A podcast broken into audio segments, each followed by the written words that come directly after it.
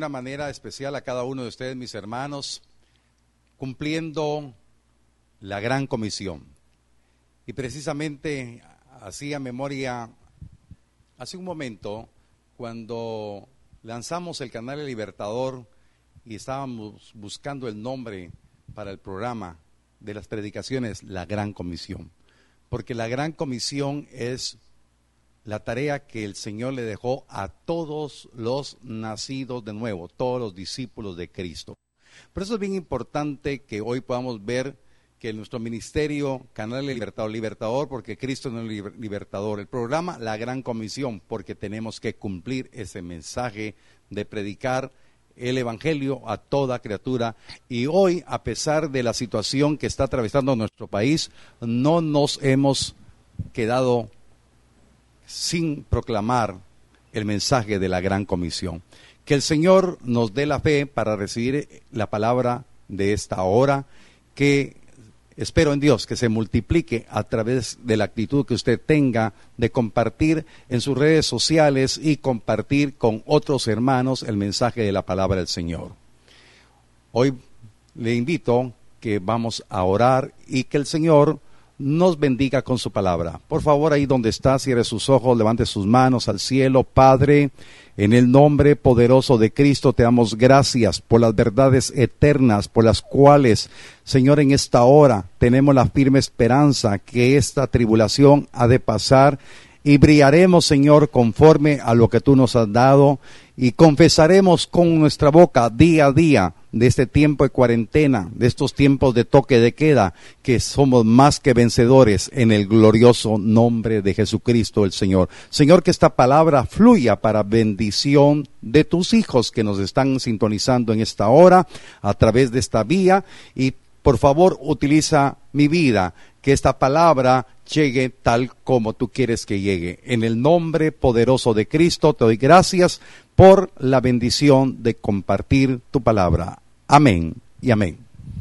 Bien, mis amados hermanos, en esta hora de los tiempos que estamos viviendo, la predicación de la palabra, le hemos puesto un título a este mensaje y se llama Solo una palabra de Cristo a la distancia, a la distancia trae sanidad. Y realmente estamos hablando de sanidad en estos tiempos. Estamos hablando de sanidad para nuestra alma, sanidad para los que están enfermos y que están eh, teniendo mucho temor, mucho miedo, pero estoy hablando en forma general que la iglesia del Señor debe de creer lo que Dios hará en estos tiempos. Bien, entonces es propicio el tiempo para que nosotros hoy podamos exhortar a aquellos que no han creído en Jesús como su Señor y Salvador. Es una invitación, por favor, por eso comparta el mensaje con aquellos eh, amigos que usted tiene en las redes sociales que no conocen al Señor. Voy a compartirles lo que dice la palabra del Señor en el Evangelio de Mateo capítulo 8, versos 5 al 7. Vamos a a ver a la, a la, luz de la palabra que esta palabra viva nos hable hoy. Dice así la palabra, entrando Jesús en Capernaum, vino a él un centurión rogándole y diciendo, Señor, mi criado está postrado en casa, paralítico, gravemente atormentado. Y Jesús le dijo, yo iré y le sanaré. Una porción muy conocida, pero queremos hablar hoy en la dimensión espiritual que el Señor me reveló de este mensaje. Antes de hablar de la experiencia que tuvo Jesús con el centurión, yo quiero hacer una acotación sobre la importancia de ponerle atención a algunos detalles de las porciones bíblicas. Dice la palabra que el Señor entró a Capernaum. Yo quiero hablarle así rápidamente sobre Capernaum. El nombre Capernaum significa ciudad de Nahum, o pueblo del arrepentimiento o lugar del consuelo. Mire qué importante es que le pongamos atención a esto que dice ciudad de Nahum o pueblo del arrepentimiento o lugar del consuelo. Pero fíjese que Una cosa es lo que significaba el nombre de Capernaum y otro, otra cosa es lo que Jesús dijo al respecto de esta ciudad. Y por eso es bien importante para la vida de, de nosotros que, que hoy, por favor, yo quiero que usted disponga su corazón. ¿Qué podemos nosotros tener de testimonio como cristianos y qué dice Cristo de nosotros? Entonces, el testimonio de la ciudad de Capernaum, de acuerdo a su nombre, era una ciudad de consuelo, un lugar de consuelo, una ciudad de arrepentimiento.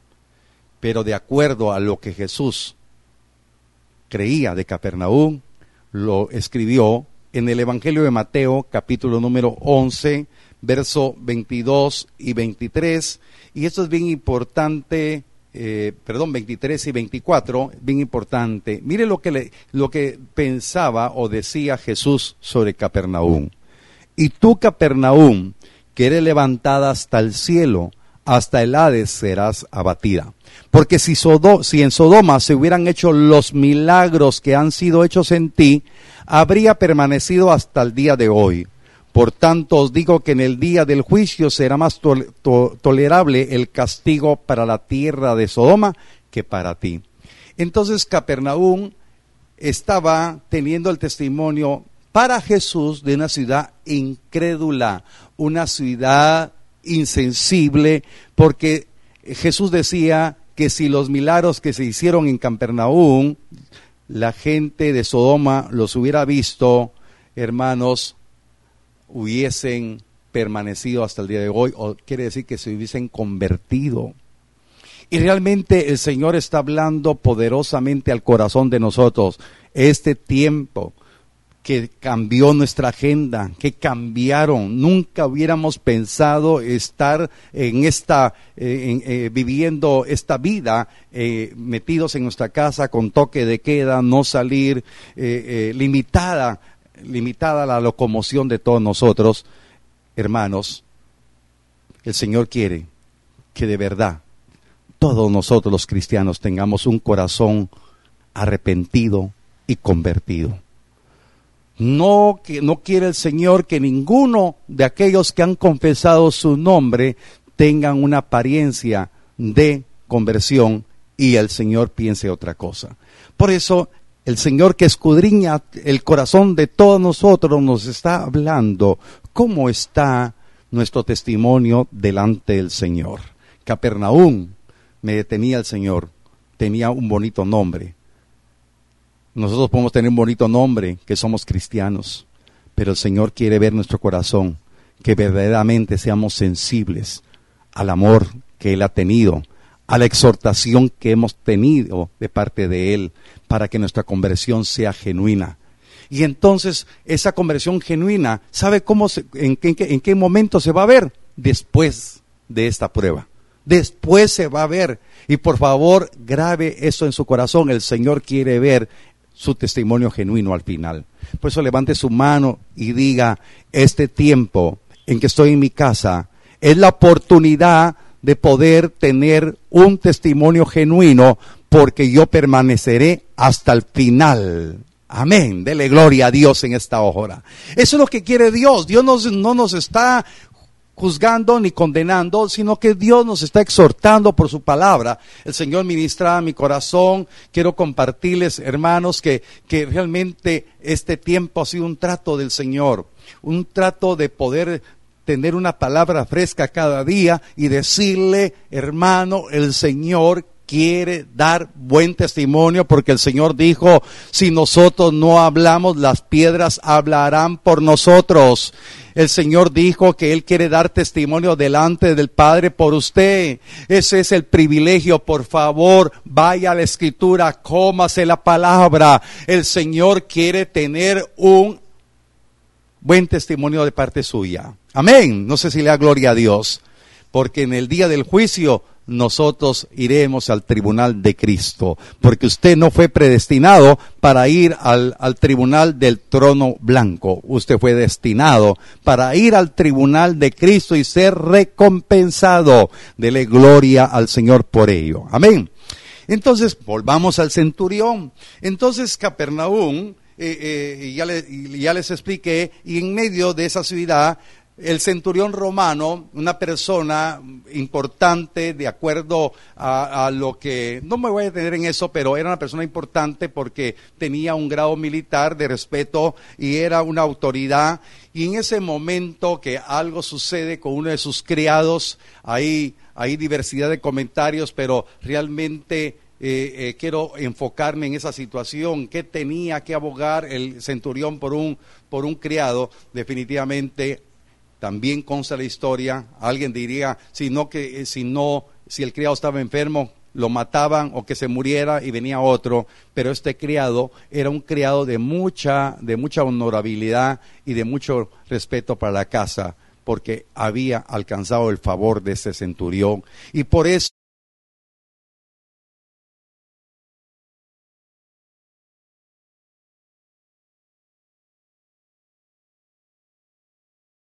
que él ostentaba.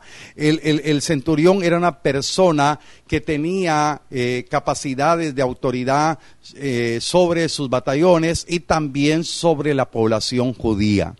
Y entonces por favor, yo quiero que usted piense en eso, cómo se despojó del orgullo, cómo se despojó de la prepotencia, se despojó de todo lo natural que lo, lo podía hacer sentir bien a él, y él vino y se presentó delante de Jesús. Ese momento que un romano, oiga, se humillara delante de un judío era trascendental y eso es lo que yo quiero enfocarle, hermanos. Nosotros no tenemos, hermanos, nada de qué vanagloriarnos. Nosotros tenemos que vivir rendidos delante de Jesús.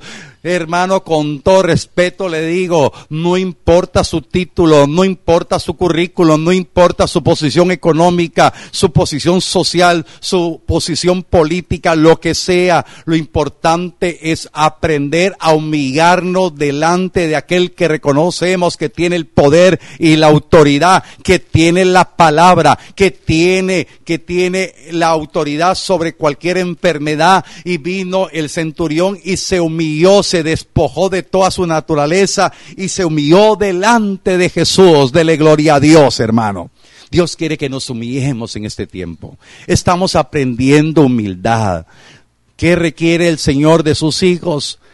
Que seamos justos, que amemos la misericordia y que seamos humildes. Este hombre se humilló delante de Jesús. Este hombre quebrantó su corazón de, delante de Jesús porque fue permeado, porque había, oiga, había una necesidad que iba a traer favor y gracia a su casa, pero él no sabía que su vida también iba a recibir en una forma personal, pero estaba permeado por su amor. Y esto me recuerda también un Cornelio más adelante, ya en el libro de los Hechos, pero no me quiero extraviar. Pero realmente, por favor, yo quiero que usted convencido, ese es un tiempo que se permee el corazón suyo por el amor de aquel Dios que lo ha amado con amor eterno. Diga usted conmigo, con amor eterno me ha amado Dios. Dele una ofrenda de palmas ahí donde está y dele gracias al Señor porque ese amor inagotable sigue fluyendo para su vida. Es importante que pueda usted creer lo que Dios tiene para su vida. Ese corazón del centurión estaba mm, rindiéndose delante de Jesús. Vea usted en Mateo capítulo número 8, verso 8 al 9. Dice, respondió el centurión y dijo, Señor, no soy digno de que entres en mi, en mi casa o bajo mi techo. Solamente di la palabra y mi criado sanará porque también yo soy hombre bajo autoridad y tengo bajo mis órdenes soldados y digo a este ve y va y al otro ven y viene y a mi siervo haz esto y lo hace.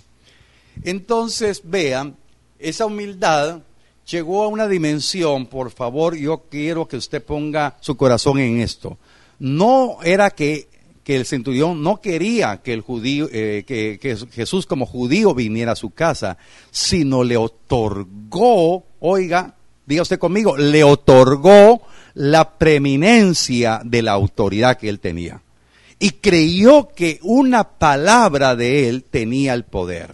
Oiga, es que usted, eso es tremendo. Entonces, porque alguno puede pensar, no quiso que el judío viniera a su morada, sino que le está reconociendo la preeminencia, la autoridad, el poder, la jerarquía le está reconociendo. Por eso, mis amados hermanos, aunque yo no esté personalmente, por favor, aunque no tenemos un contacto visual eh, personal, aunque no tenemos un contacto eh, eh, en congregacional, por favor crea que a través de este medio la palabra que está saliendo de mi boca no es mía, sino es la palabra del Dios que se ha revelado a la vida de nosotros. Y esa, esa, esa, esa jerarquía de la palabra, usted tiene que creerla. Esa autoridad de la palabra, usted tiene que recibirla. Usted se tiene que someter a esa palabra ungida, no porque yo tenga capacidad para predicar, yo soy el más eh, eh, pequeño, yo soy una persona común y corriente, pero la palabra que sale de mi boca no es mía, sino la palabra del Dios que me redimió con la sangre preciosa del Cordero. Y esa palabra está llegando a su corazón y esa palabra al estar en su corazón tiene que salir por su boca para bendecir a otro. Este es el trabajo de la gran comisión. Este es el trabajo de llevar la palabra que trae vida y que trae bendición y que trae restauración para las vidas de aquellos que no han confesado a Jesús como Señor y Salvador. Dele gloria a Dios. Pero es importante creer de la manera que ese corazón humilde del centurión denotó, hermano, la, la, la, eh, la, como la fe de darle la preeminencia a Jesús. Y lleno lleno de, esa, de, esa determinación, Jesús se quedó impresionado porque dijo que solo su palabra era suficiente, creyó. Y eso me lleva a, que usted y yo, eh, el, el, ¿cómo explicarle? El judío no conocía nada de lo que usted ya conoce, pero sabía que una palabra. Por eso yo quiero que usted pueda poner su corazón en esto, haciendo un pequeño paréntesis para reforzar la verdad de Jesús, la autoridad de Jesús, la jerarquía de Jesús, la palabra que usted escucha en cada predicación, en cada mensaje en la iglesia. acompáñeme al Evangelio de Juan o si quiera solamente apúntelo Ahí le va a aparecer en pantalla, voy a utilizar la nueva traducción viviente. Juan capítulo 1, verso del 1 al 5 dice así la palabra. En el principio la palabra ya existía. La palabra estaba con Dios. Diga usted conmigo antes de seguir. La palabra ya existía. La palabra es Cristo. Cristo es la palabra. Cristo ya existía.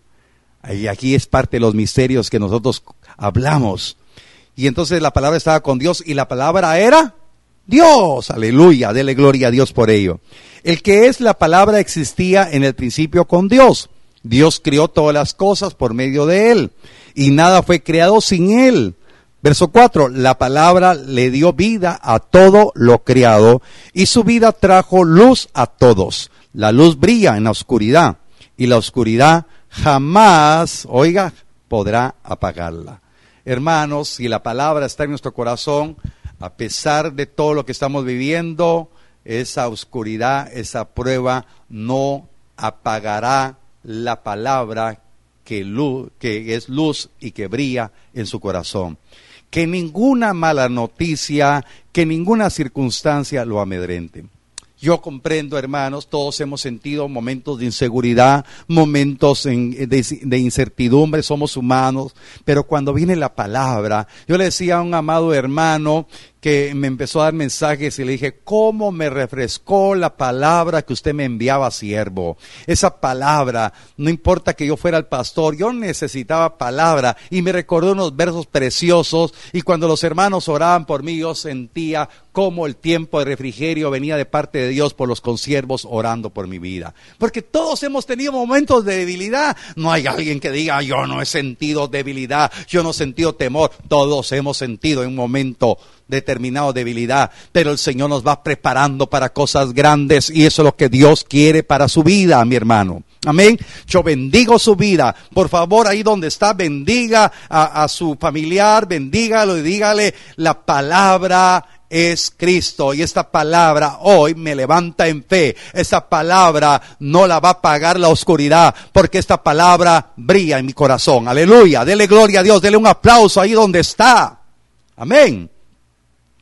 Jesús, bueno, volvemos ahora. Estoy regresando a la historia del centurión. Entonces Jesús siguió en la conversación, por eso le digo, en el capítulo 8, verso 10, Mateo 8, verso 10 al 13 dice, al oírlo Jesús se maravilló. ¿Cómo, ¿Cómo fue la actitud de Jesús? Se quedó maravillado y dijo a los que le seguían, de cierto digo que ni aún en Israel he hallado tanta fe.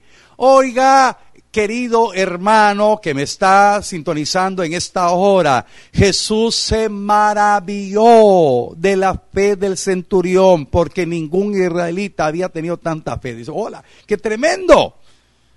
Yo le digo en esta hora, por favor, impactemos el corazón de Jesús, maravillemos el corazón de Jesús teniendo fe.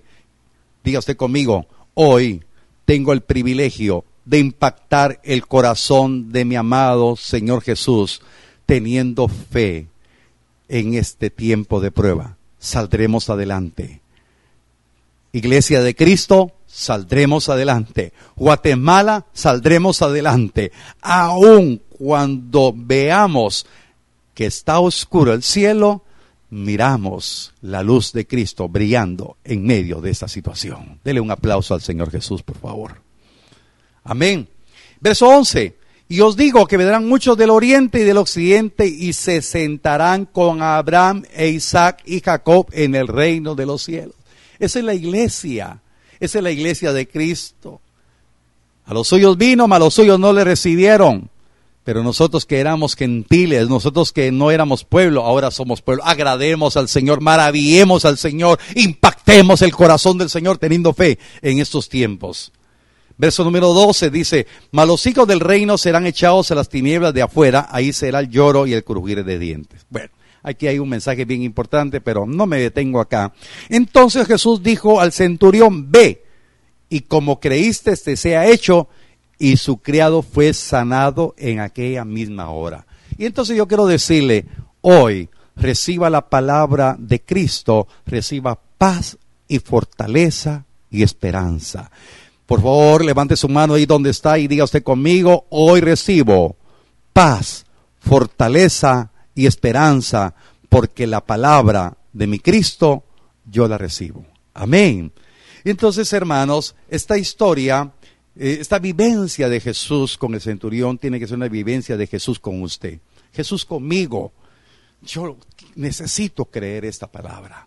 Yo necesito no solamente cumplir este periodo de predicación, sino necesito dejarme ministrar, que la unción del Espíritu Santo fluya en mi vida para ministrarme. Tengo una casa que ministrar, una iglesia que ministrar, pero yo recibo la administración del cielo y usted también la tiene que recibir, porque no está escuchando usted al pastor, escucha al Señor, escuche. Hay está habilitado el cielo. Hace un tiempo le dije a usted en la congregación, el cielo está abierto y la administración de la palabra del Dios eterno fluye para habilitarlo. Y hoy habilita su fe, hoy habilita su vida para un propósito maravilloso que Dios tiene preparado. Pero es tiempo que usted crea que Dios lo escogió, que usted se ponga a trabajar, que ya no, ya no ponga obstáculos, ya no ponga argumentos, ya no diga esto, ya no diga lo otro. Ponga su mirada en el autor y consumador de la fe, Jesucristo, y maravilla al Señor y diciendo, he, pues, he vuelto a los pies de mi amado a decirle, soy un siervo tuyo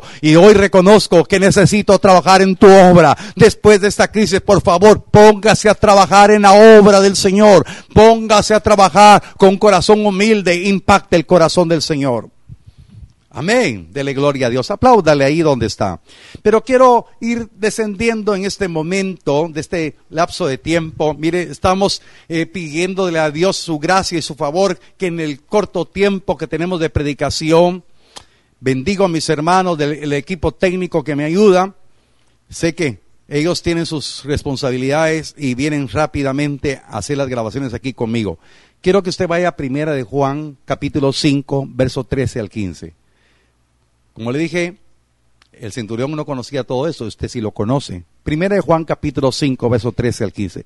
Estas cosas os escribo a vosotros que creéis en el nombre del Hijo de Dios. ¿Cuántos creen en el nombre del Hijo de Dios? Gloria a Dios. Escuché su, su voz. Para que sepáis que tenéis vida eterna. Usted tiene vida eterna. Y para que creáis en el nombre del Hijo de Dios. Verso 14. Y esta es la confianza que tenemos en Él, o sea, en Cristo, en la palabra. Cristo es la palabra. La palabra es Cristo. Y Cristo es Dios. Que si pedimos alguna cosa conforme a su voluntad, Él nos oye. Oiga, conforme a su voluntad. Hoy no vamos a pedir ni oro ni plata. Hoy vamos a pedir fe para impactar el corazón del Señor. Verso 15. Y si sabemos que Él nos oye. ¿Cuántos creen que Él nos oye? En cualquier cosa que pidamos, sabemos que tenemos las peticiones que le hayamos hecho. Qué maravilloso es poder querer eso, mis hermanos. Un tiempo de crisis, un tiempo de prueba, confinados, limitados en nuestra locomoción, toque de queda, pero con la convicción que nuestra fe no está encarcelada. Nuestra fe nuestra fe no está envejeciendo. Nuestra fe está para impactar y maravillar a Jesús en esta hora. Yo quiero invitarlo, por favor, que se mueva de su lugar. Y si usted tiene en su corazón, ponerse de rodillas ahí donde está. Por favor, yo le hago un llamado para que usted venga al altar y usted dirá, pastor, no tengo altar. No, desde el momento que usted se humilla, es un altar para el Señor. Y ore usted juntamente conmigo y diga usted conmigo, Señor, muchas gracias por tu palabra, porque esta palabra eres tú. Y hoy humillo mi corazón. Señor, me despojo de todo orgullo, de toda soberbia, de toda incredulidad. Me despojo de toda la carnalidad que a veces me ha detenido poder presentarme delante de tu presencia. Me humillo delante de ti y te pido que me perdones, que tengas misericordia en mi vida. Por favor, ayúdame, aumenta mi fe. Por favor, quiero vivir para agradarte, para que tú te maravilles de la fe con la cual hoy me levanto. Y no tendré temor y no tendré miedo, no tendré incertidumbre, tendré la confianza de poder creer que esta plaga no tocará mi morada, esta plaga no tocará mi vida ni la vida de mis hijos. Yo bendigo la vida de mis hijos, bendigo la vida. Por favor, bendiga la vida de sus hijos. Señor, gracias por esos corazones que están humillados, esos corazones que están arrepentidos, esos corazones que se están reconciliando contigo, esos corazones que se están entregando a ti, mi Dios, esos corazones que están reconociendo que nada somos sin Él, apartado de Él, nada somos. Tenemos que venir a, la, a los pies del amado. Así como vino el centurión con una necesidad, hoy venimos con esa necesidad. Señor, mira que tenemos gran carga por lo que está pasando, pero hoy nos rendimos con corazón humilde delante de tu presencia, diciéndote, mi Dios, muchas gracias por tomar hoy nuestra necesidad, Señor, porque hoy estamos pidiendo algo conforme a tu voluntad y lo, lo estamos haciendo en unidad, Señor, en el Espíritu. No estamos presencialmente juntos, pero en el Espíritu estamos unidos en diferentes lugares, que Saltenango, La Máquina, San Antonio, San Bernardino, Santo Domingo, Mazatenango y muchos lugares más. Hemos tenido reportes de Estados Unidos, Señor, que hoy haya una unidad en el Espíritu para pedir conforme a tu voluntad. Señor, aumentanos la fe que esta tormenta ha de pasar, esta situación difícil para Guatemala y para muchos países del mundo ha de pasar. Señor, miraremos tu gloria, miraremos tu poder en nuestras vidas. Y después de haber pasado esto, Señor, queremos cumplir nuestra palabra. Queremos tener el privilegio de llevar el mensaje a muchas personas. Queremos poner, Señor, nuestras vidas a tu servicio. Muchas gracias por lo que estás haciendo en nuestras vidas. Señor, oro. Señor, también ahora póngase de acuerdo conmigo. Pedimos, mi Dios, para que el orden divino esté en medio de Guatemala. Señor, que las divergencias políticas, socioeconómicas no se den. Señor, que trabajemos como un solo hombre, con un ejército, trabajemos, mi Dios, unos obedeciendo y cumpliendo las, las ordenanzas, las normativas que hay del toque de queda. Es lamentable que 700 personas fueron detenidas por desobedecer. Te pido, mi Dios, que hoy, Señor, ya no hayan más detenidos más, personas detenidas. Señor, te pido, mi Dios, que acatemos, Señor, las normativas, Señor, que no nos aglomeremos más personas, que ese virus, Señor, no se va a multiplicar, que esas 19, esos 19 casos, Señor, no aumentarán, Señor. Yo clamo misericordia, te pido, mi Dios, que conforme a tu voluntad, Señor, estamos aprendiendo a ser tratados por ti. Oro, bendito Dios, para que des dirección sabia al presidente, a sus ministros, Señor, a sus asesores. Señor, oro bendito Dios. Lamentamos muchas, muchas, eh, muchas veces la mala conducta de muchos, de muchos funcionarios como ese diputado. Señor, ten misericordia de su vida, Señor. Ten misericordia de su vida, porque nuestras autoridades deben de ser ejemplo para nosotros. En el nombre bendito de Cristo, doy gracias, Señor, porque sabemos, mi Dios, que estamos pidiendo conforme al orden divino. Padre, en el nombre de Jesús oramos, oh Dios del cielo para que todos aquellos que están enfermos, Señor, reciban sanidad. Aquellos que están enfermos, Señor, vean tu mano de sanidad. Y Señor, oramos por sus familias. Oramos, bendito Dios, por todos aquellos que están en cuarentena, en donde están bajo inspección si tienen el virus o no. Te pido, mi Dios, que sea descartado, que no, que no siga evolucionando. Señor, en el nombre poderoso de Cristo, te doy gracias por darme el privilegio de orar juntamente con mis hermanos en el nombre de Cristo y por el poder del Espíritu Santo. Amén y amén. Mis amados hermanos, que la bendición de nuestro buen Dios esté con nuestros corazones. Si usted sabe de algún hermano de nuestra iglesia que no ha visto esta predicación, dígale que a las 7:30 está nuevamente el link en el aire para que lo pueda la pueda ver. Amén. Somos Misión Cristiana Genezaret, Canal El Libertador, llevando el mensaje de la Gran Comisión. Dios le bendiga.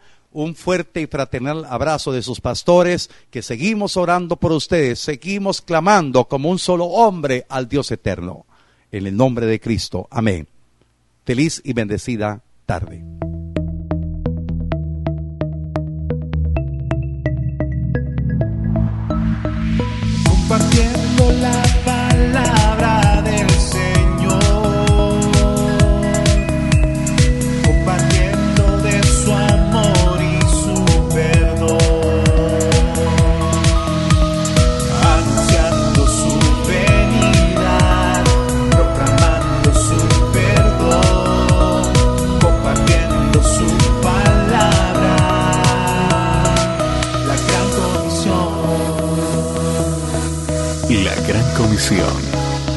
Iglesia Cristiana Genezaret.